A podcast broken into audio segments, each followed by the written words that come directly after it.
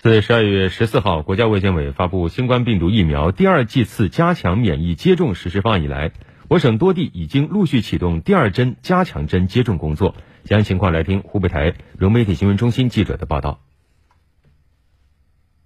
在武汉市东湖高新区曙光社区卫生服务中心，市民周先生顺利接种新冠疫苗第四针。和他一样，有不少市民前来咨询和接种。我同事都都阳了，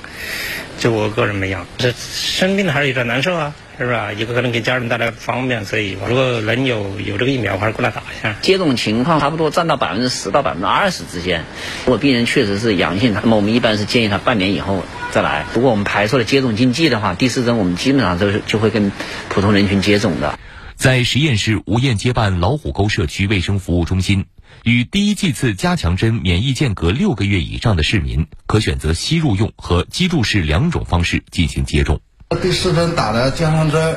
就保证我们五十多岁的人嘛身体好。所有批准附条件上市或紧急使用的疫苗均可用于第二剂次加强免疫，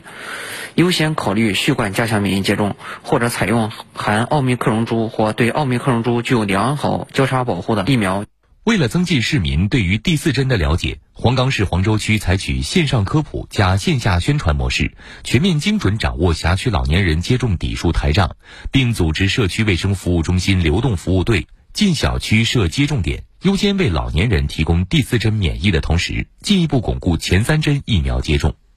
据湖北省疾控专家介绍，当前的奥密克戎变异株传染性强、传播速度快、传播过程隐匿，每个人感染病毒的风险都在增大。